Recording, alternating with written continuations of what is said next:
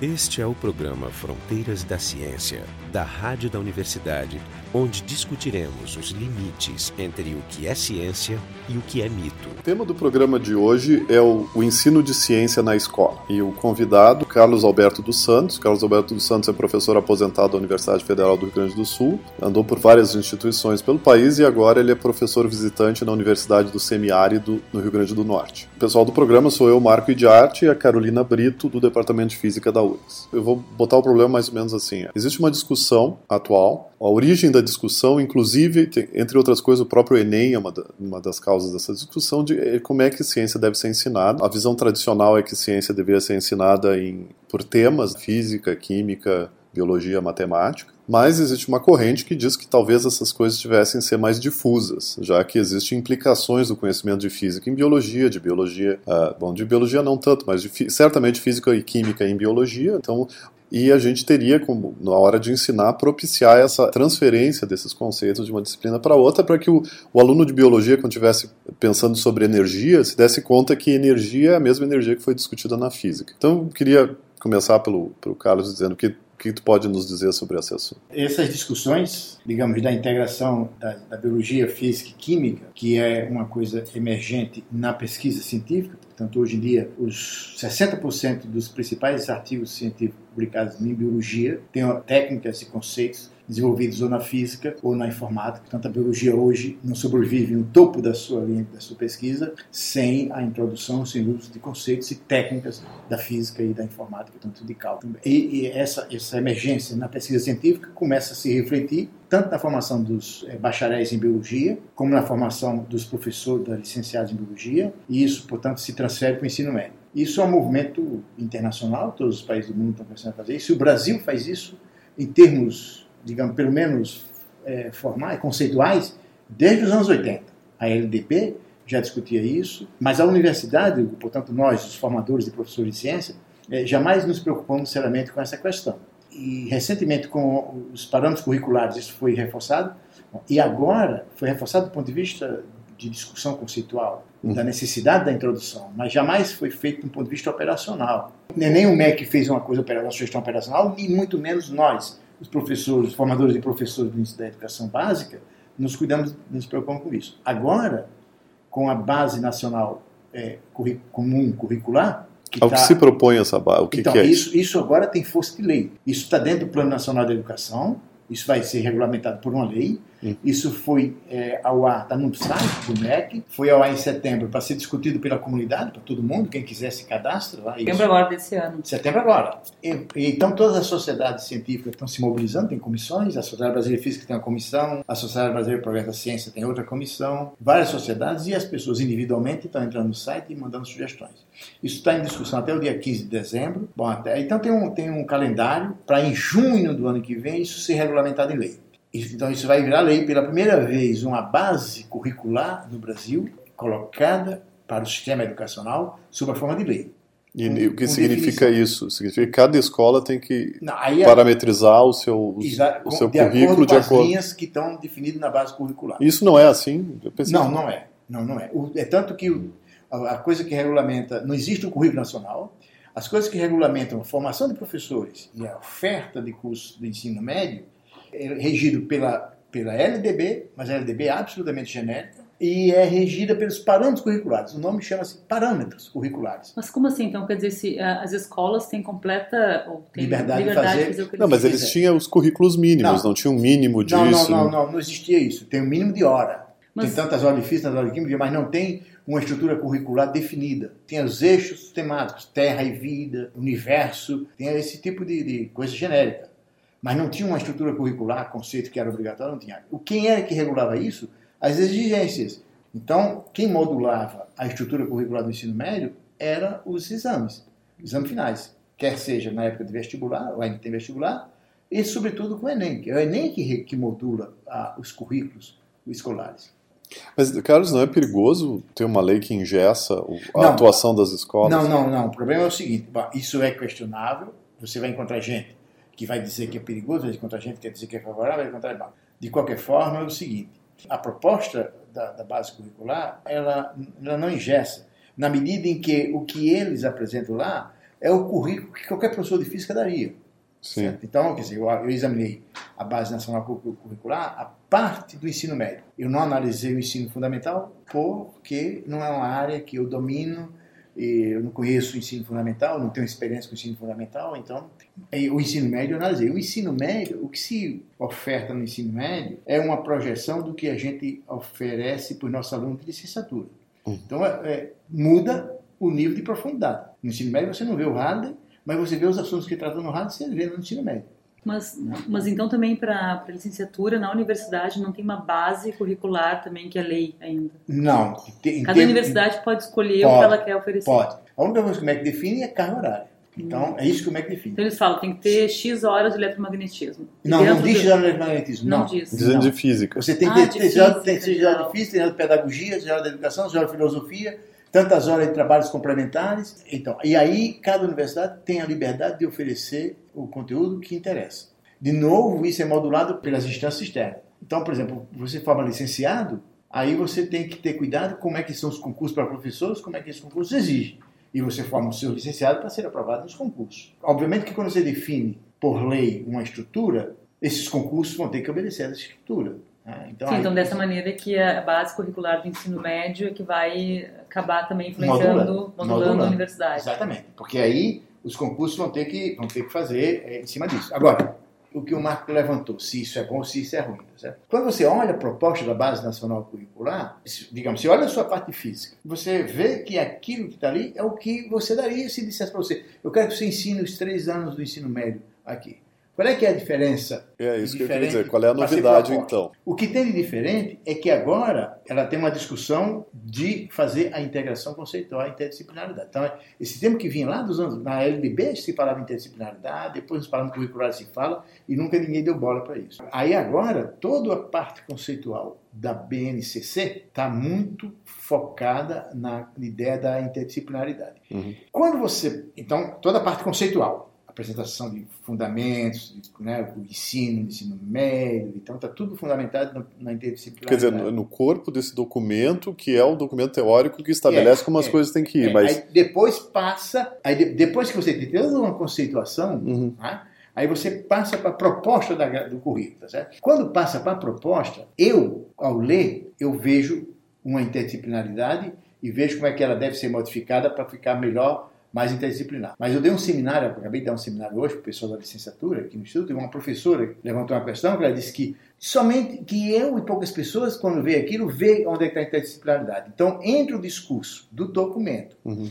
e a proposta de grade curricular, há uma diferença grande. Então, ela disse que muita gente não percebe a interdisciplinaridade ali. É, e é verdade, tá certo? Para mim está muito abstrato ainda, mas como é, como é que ela apareceria? Tá, eu, eu considerando o ensino médio, que o, que o aluno tem aula de biologia, de química sim, e de, é, é, ela, de ela, física ela, no mesmo ano. Tem, tem vários aspectos. Eu, eu analisei um, um único aspecto que foi o seguinte: a biologia, física e química além de conceitos diferentes, eles têm visões diferentes para os mesmos conceitos. A energia é discutida na biologia de um modo, na física de outro, na química de outro. Mas a energia é o mesmo conceito. Embora a abordagem seja diferente a linguagem seja diferente, porque cada área tem uma tradição de evolução conceitual dessa coisa aí, na pesquisa e na reflexão ao longo de anos, cada um tem a sua tradição. E, os professores mantêm essa tradição. Uhum. É, e, é, portanto, é, é importante que se diga, em algum momento, para os alunos que, se não perceberam, a energia é a mesma coisa. Onde é que está a interdisciplinaridade quando você faz uma proposta curricular dessa? E isso está faltando na BNCC. Energia e matéria na biologia está muito bem definida numa certa área quando fala de modificação de material, e fotossíntese e respiração. Na física você tem muito mais áreas onde você tem energia e matéria bem, bem definidas. Na química tem muito mais áreas onde você tem claramente a discussão sobre material, transformação de matéria, reações químicas. Então, na química tem muito mais do que na física, e a energia tem mais. Quando você precisa que os conceitos de energia na biologia seja dado numa mesma época, no mesmo ano, que o conceito de energia na física e na química. Quer dizer, é uma questão de sincronizar os cursos. Sincronizar. Neste momento, a BNCC, você tem no primeiro ano de física e no primeiro ano de química Em ambos, você tem os conceitos de energia e matéria tratados mas, ali. Mas peraí, quer dizer que vão continuar existindo professor de física, de química, de biologia, só que os conteúdos vão ser sincronizados em cada, em cada aula separadamente. É, absolutamente, e é isso a grande questão. Sim, é, porque a gente ouvia falar, por exemplo, eu vi gente é, correndo pelos corredores aqui gritando: Meu Deus, vão acabar com o mundo porque não vai existir mais professor de física no segundo grau, só É. professor de ciências. É, essa é a grande questão. A primeira vez que se discutiu no MEC essa reforma curricular, três anos, a proposta era que tivesse ciência da natureza no ensino médio. Mas o nome é ciência. ter- O não, nome era esse, Não ciência- teria mais física, Não, química. é, pois é, ciência da natureza no ensino médio. Essa proposta causou uma gritaria no Brasil. A Sociedade Brasileira de Física escreveu uma carta contrária, a Sociedade Brasileira de Química escreveu outras, várias sociedades de biologia escreveram outras. Todo mundo foi contrário. A primeira coisa que se levantou era que é o absurdo de que haveria necessidade de um super professor que deveria dominar a biologia física. Depois disso, houve, discussão de que ah, somente os professores de biologia que vão dar aula no ensino médio. Bom, é, tem equívoco aí, na proposta tem um equívoco, e tem um equívoco na interpretação. A evolução disso é que o MEC desistiu dessa coisa e hoje o ensino médio continua sendo biologia, física e química. Tá certo? Bom, agora então vamos, vamos discutir os dois contextos. No contexto em que você tem uma proposta de ciência da natureza, mesmo ali, eu já tinha discutido isso, já- mesmo ali eu tinha uma proposta de ter ciência da natureza, mas como conceituação, mas como efetivação em sala de aula, você continuaria tendo a biologia, física e química separada. Porque essa é a proposta que, que nós fizemos para a UNILA, por exemplo. Quando se falasse de eletricidade de magnetismo, tem uma parte que de magnetismo que é o que os físicos aprendem a fazer isso na sua graduação e sabem fazer. A eletricidade de magnetismo, você chega no, no espectro eletromagnético. O espectro eletromagnético tem as diferentes radiações. Todos os físicos sabem fazer. As radiações interagem com materiais. Aí quando interage com material semicondutor, o físico sabe tratar. Quando interage com material metálico, o físico sabe tratar. Mas como interage com células vivas, com matéria biológica, o físico não sabe tratar. Neste momento, o biólogo é que deveria dar essa, essa parte. Isso significa que, mesmo no curso de eletricidade de magnetismo, haveria um momento em que o biólogo daria, porque é essa área que ele conhece, ele sabe como é que isso interage com as células, ele sabe como isso produz mutação, ele sabe como isso dá câncer, etc, etc, etc. Como é que você faz isso? Agora, isso significa uma mudança de paradigma muito grande na distribuição de carga horária, porque nós não temos mais uma disciplina de um professor. Nós temos uma disciplina em que uma parte do conteúdo é dado por um professor, outra parte é dada por outro, outra parte é dada por outro. Uhum. E seria possível mesmo a coisa de ciência. Que Não, é, o que eu estava pensando é que essa discussão, ela, ela parece muito interessante a ideia, Uhum. né? mas a pergunta que eu me faço, e eu não tenho uma resposta, Uhum. é em que momento nós devemos fazer a separação? Ou seja, por exemplo, eu vou dar um exemplo, na França, as pessoas, é, eles escolhem o segundo grau deles, é ou científico Uhum. ou literário. Uhum. Então, quem escolhe literário não faz mais cadeiras de, de ciência, ou faz muito pouca. Como era aqui nos anos 70. Pois é, como era no Brasil no passado. Né? Então, a, a, pergunta que eu me faço é em que momento que a pessoa deve parar, então, de aprender a coisa segregada e, de repente, especificar na sua própria área? Na faculdade. Pois é, então, me parece que talvez no ensino médio, talvez a proposta essa do, do ensino médio seja uma mistura maior das, das, das ciências uhum. do que nós temos hoje. Uhum. Então, então, vocês estão indo no sentido de cada vez pulverizar mais, digamos, o conhecimento, ou abrangir o conhecimento, e depois, mais na faculdade. É meio assustador isso, porque a gente está acostumado aquilo que eu tinha falado antes do, dos tais dos, das caixinhas, né? A gente tem as caixinhas e a gente tem, e a gente tem rótulos para as caixinhas, a gente sabe o que, que a gente guarda em cada caixinha, e é muito comum a pessoa dizer, ah, isso é física. Isso que está falando é biologia. O que o Carlos está tá falando é uma, é uma modificação nesse, uhum. nesse jeito de ver as coisas, tu não vai reconhecer pelo, pelo rótulo, mas tu vai reconhecer pelo conceito. Vai dizer, não, isso que ele está falando é energia. É não é física, química, é energia. Ah, e energia tem um aspecto que o pessoal trata na física, tem um aspecto Sim, mas, que está relacionado mas com a será, biologia. Será, mas, de toda maneira, ele está dizendo, ah, então a, o físico vai tratar a parte interação eletromagnética até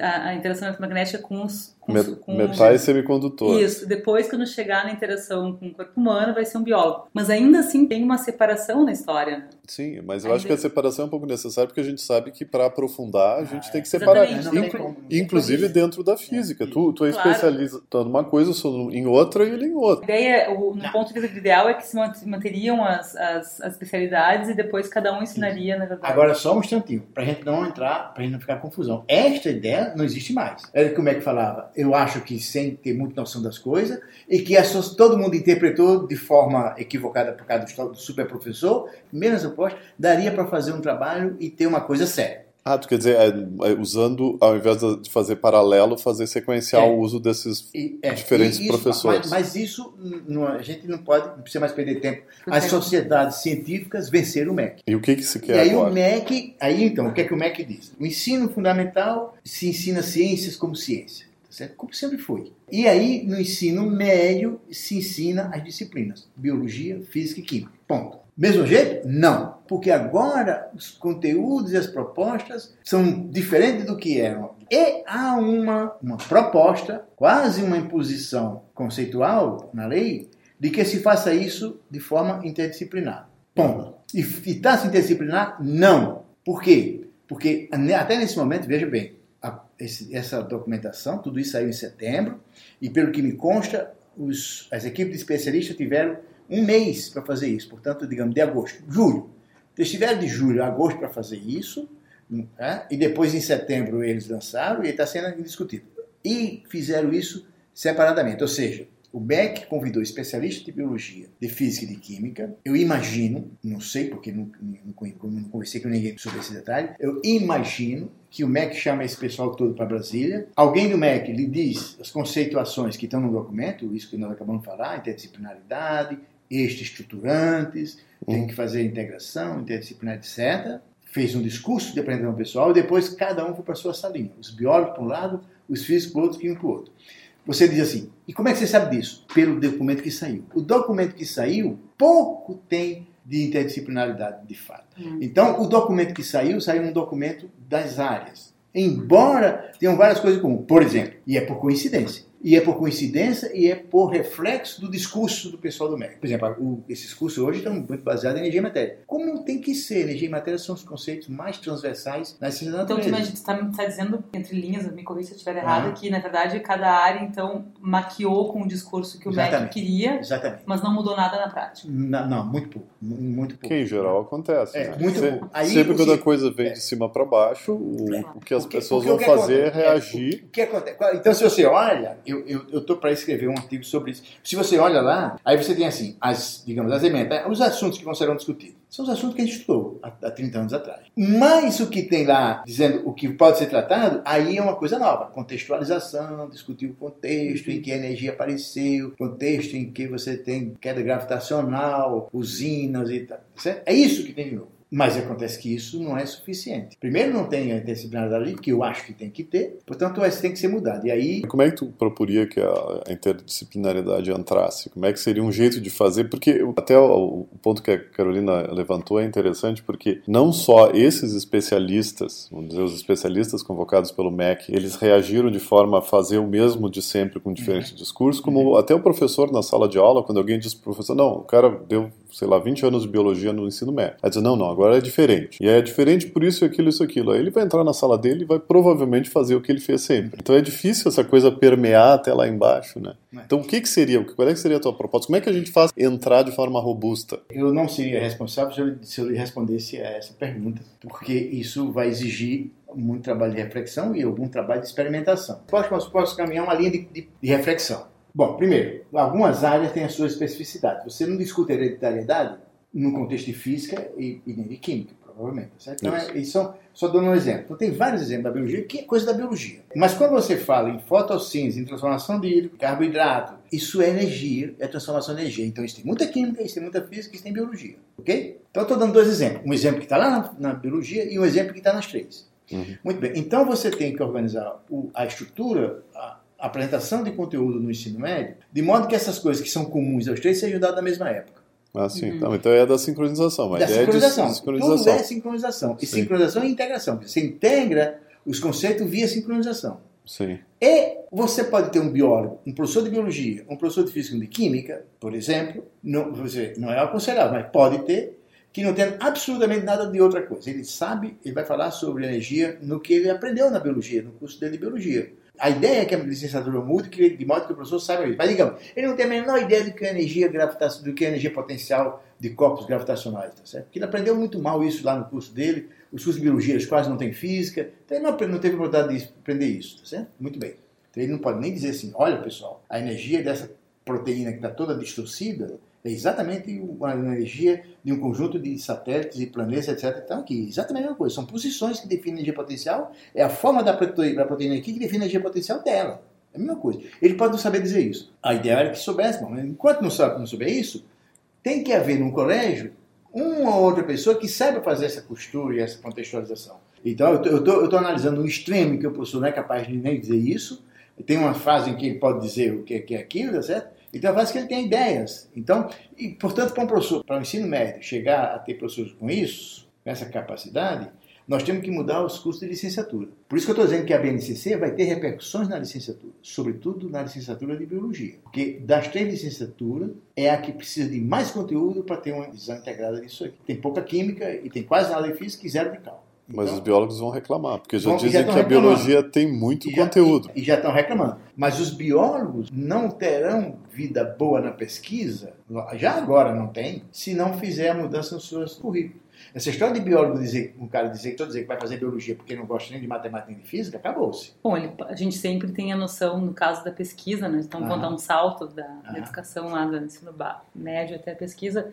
No caso da pesquisa, existe muita colaboração atualmente, né? então dificilmente um pesquisador faz uma pesquisa realmente de ponta sem trabalhar com pessoas especialistas em áreas diferentes. É então, verdade. Talvez eles possam argumentar, bom, eu não mas sei. Isso, mas isso daí não se, isso aí já, já não é verdade. Hoje estou olhando artigos de ponta da site da Nature por causa da minha coluna. Uhum. É, só deixa eu dizer para os ouvintes, o Carlos Alberto tem uma coluna na, na revista Ciência Hoje online, né, que se chama é. Laboratório para Fato. É coluna tem como início discutir a ciência que está por trás de inovações tecnológicas e desde 2009, 2010 eu mudei um pouco o foco, então eu discuto a ciência que está por trás da biologia, a física que está por trás da biologia. Então eu já tenho encontrado muitos artigos de biologia e que não tem mais físico.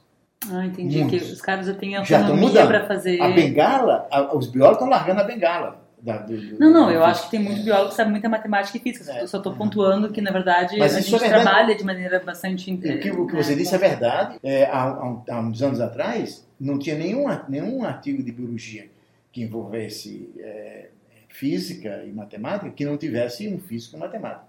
Estou dizendo que agora já começa a achar vários artigos claro, de pessoas que estão trabalhando em biologia. Alguns deles eu não sei se são formados em física e estão no departamento de biologia, tá certo? Tem muitos que são Sim, formados em tem física. Muito, porque é. então, esses Mas, por exemplo, agora, já têm né, uma, é, já são por exemplo, interdisciplinares. a, a, agora a optogenética, que é uma coisa é, quente, é, eu escrevi agora minha coluna desse mês, foi sobre isso. Isso tem 10 anos, está se comemorando 10 anos agora. A briga na comunidade, se ela surgiu ali. Em 2005, em setembro de 2005, saiu um artigo dado como a origem da, da optogenética.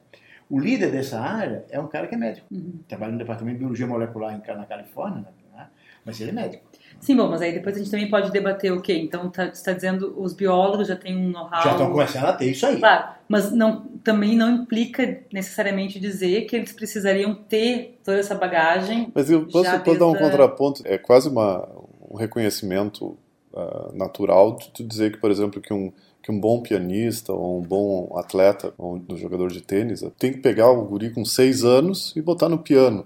E, e para quando ele tiver 20 ele ser o top, né? Porque o que, que a gente quer? A gente quer a, gente quer ultrapassar essas fronteiras da ciência, que estão lá, cada vez aparecem mais, e a gente quer produzir gente que chegue lá e pule elas, uhum. caminhe dois passos Sim, além. Que enxergue, né? Então, eu, eu tenho que já começar a trabalhar bem antes, é. porque não adianta eu, eu, eu ensinar para o cara que só existe física, física, física, e depois, quando ele chegar lá no final, dizer, não, não, agora tu tem que aprender tudo sobre biologia. Não, tô de e vice, e vice-versa. só é justamente a dificuldade de criar um profissional que tem, seja completo a esse ponto, né? Criar um bom profissional que, que não Sim. precise aprender todas as cadeiras de cálculo, todas as cadeiras de biologia, todas as Não, cadeiras... não, pois é, e não, vai, e, não é necessário. O conteúdo básico dessas coisas, eles precisam, eles precisam, eles estão conscientes disso. Os Estados Unidos tem muito movimento hoje para mudar os currículos da biologia para a inclusão de mais física e mais, e mais cálculo. Né? Então, isso já está um movimento enorme. Então, tem vários... Para os biólogos, você diz. Nos biólogos. Uhum. Nos biólogos e, e, e, nos médicos. Porque vários tratamentos de câncer, você tem várias coisas dessas, partículas magnéticas sendo usadas para hipertermia. Claro. Tem... Então, eles precisam, não precisam saber operar um magnetômetro. Mas precisa saber que é a esterese que provoca aquilo, claro. que tem partículas, até para conversar com o físico, eu preciso de um negócio desse, porque isso que você está trabalhando me atende aqui na minha necessidade. Parece bem óbvio que um bom cientista, um bom professor, um bom profissional tem que ter noções de várias áreas para conseguir fazer ligações interessantes. Isso, isso. Eu só me pergunto realmente em que momentos deve acontecer. Me parece bem claro que deve acontecer de alguma maneira na escola, Só que realmente a maneira como implementa isso é um, é um tema é, trivial. É um desafio. Né? Eu vou até fazer a provocação conservadora, né? Eu agora, depois de ter ouvido mais sobre, sobre o assunto, eu, eu, tô, eu tô ficando alinhado com a ideia de que tem que começar a tentar fazer mais interdisciplinar até o mais básico, o mais cedo possível na vida do, do estudante. Mas muita gente chegou para mim e disse assim: não, o problema, por exemplo, do ensino do Brasil não é o currículo, é que é mal dado. Isso. Vamos fazer ele como era antes, bem dado, que resolve o problema. Por que inventar? Qual seria a tua resposta para essa provocação? Isso é verdade. Como é verdade, não existe problema de ter material didático para o ensino médio. Temos excelentes livros para o ensino médio. O problema é que nós temos poucos professores capazes de é, ministrar aqueles livros didáticos que estão no ensino médio. Isso é verdade, mas já está sendo ultrapassado. Não é suficiente mais é, isso aí. Você precisa, hoje, de fato, abordar todas essas coisas de forma diferente e mais integrada. Nós não vamos criar nenhum conceito novo, nem já nenhum conceito novo, nem de física, nem de química, nem de biologia. Então, tudo que a gente dá de física hoje, nós vamos continuar ministrando. Não vai ser isso. Qual é que é a diferença entre... O que, é que tem de novo aí? É simplesmente a organização dos conteúdos. É só não, isso. não, eu acho que isso aí, então, isso portanto, é fácil portanto, vender. Portanto, é. quem, não, é importante que diz, ah, mas o que a gente dá já está, é porque não sabe dar, mas está bom. Não, eu sei que está bom. Eu sei que o problema é não ministrar, mas, mas a gente já não pode dar o conteúdo difícil da forma que a gente dava há anos atrás. Isso. Carlos Alberto, uma preocupação que me ocorre é do, do ponto de vista jurídico, tá? de leis, essa coisa uhum. mesmo de escrever, botar no papel todas essas ideias. Uhum. Isso tem que ser bem elaborado, né? Porque a gente sabe que muitas vezes tem uma boa ideia que acaba sendo escrita e e depois acaba sendo desvirtuado. Para mim, não é importante que isso vá ser estabelecido por lei. Para mim, o que é importante é que se chegue ao consenso de que isso, isso é, isso é o, o recomendável, aconselhável. Portanto, vamos trabalhar em fazer a implementação disso da melhor forma possível. Isso para mim é suficiente. Então, na, verdade, a maneira mais eficiente de fazer isso seria mudar o, o a entrada do vestibular, que é o Enem, que, Exatamente. que segue essa linha. Exatamente. Portanto, naturalmente, as é. escolas é. vão seguir isso aí. Exatamente. Com ou sem a lei. É, mas o Enem até não é um bom candidato para a defesa do não, sistema. Todo mundo é... reclama muito não, do Enem. Sim, mas, mas o problema é que o Enem tem que ser modificado. É, quer dizer, aí você tem. Nós precisamos fazer um movimento nacional para cuidar de quem faz o Enem. Não, porque na verdade se diz que o Enem tem uma falsa interdisciplinaridade. Né? Sim, não só o Enem tem uma falsa interdisciplinaridade, como mesmo no documento do, do, do MEC, quando você lê, você tem vários textos que estão corretos e vários textos que são falsos. Pouca gente muito pouca gente, está começando a melhorar um pouco, mas até pouco tempo atrás, muito pouca gente sabia, saberia conceituar a interdisciplinaridade.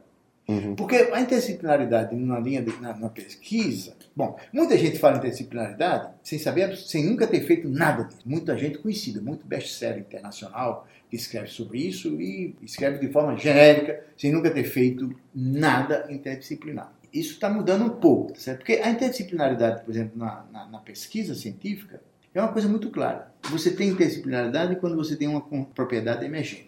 Quando você tem uma propriedade emergente, o que é, é a propriedade emergente? É uma propriedade que não é resolvida por nenhuma ciência, sozinha. Então, quando você tem esta propriedade, necessariamente você tem que ter mais de uma ciência para resolvê-la e você tem interdisciplinaridade. Acabou, não tem discussão.